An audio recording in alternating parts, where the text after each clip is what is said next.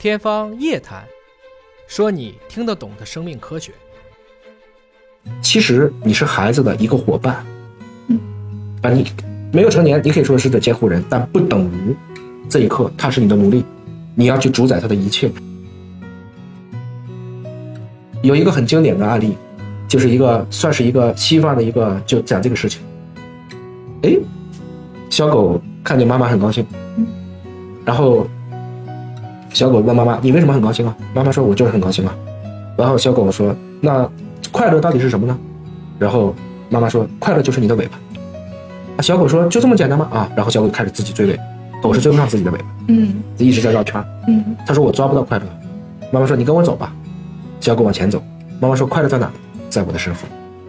你只要往前走，快乐就一直跟着。”嗯从这个意义上讲，我们一定要明白，其实你想改变很多事情的时候，你才会觉得这个世界变好的前提是在于你的发心是不是真的没有太多的急功近利。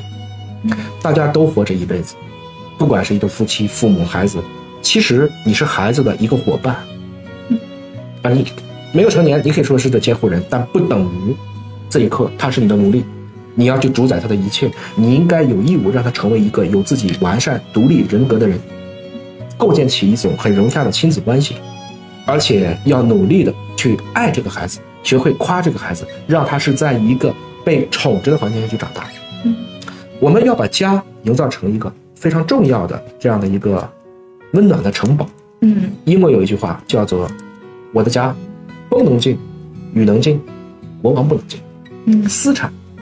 所以孩子如果回到家里面，还不能够感觉到这是一个温馨和有爱的环境，还不能够有父母的这样的一种，我是说，要要非常非常能够去包容他，能够去爱他，那这个孩子可能就变得，他觉得这个世界上已经没有地方可去了，他可能就会抑郁，甚至会干更多的极端的事情。我们都听过这样很悲痛的案例。你往回去追，他大概都有一个不是那么爱他的家庭。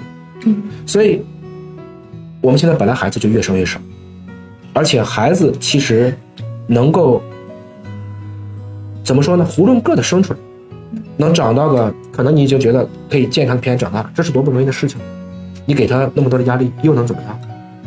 只会让所有人都不高兴。不是说无条件就变成无原则，无条件的爱，但是有原则的，无条件有原则，就是不管发生什么事情，你都要爱他。嗯即使他做了坏事，但是做了坏事有原则，该惩罚是要惩罚的。嗯但是这种惩罚是在于我爱你，是我出于对你好、基于公平规则的角度来思考这个问题。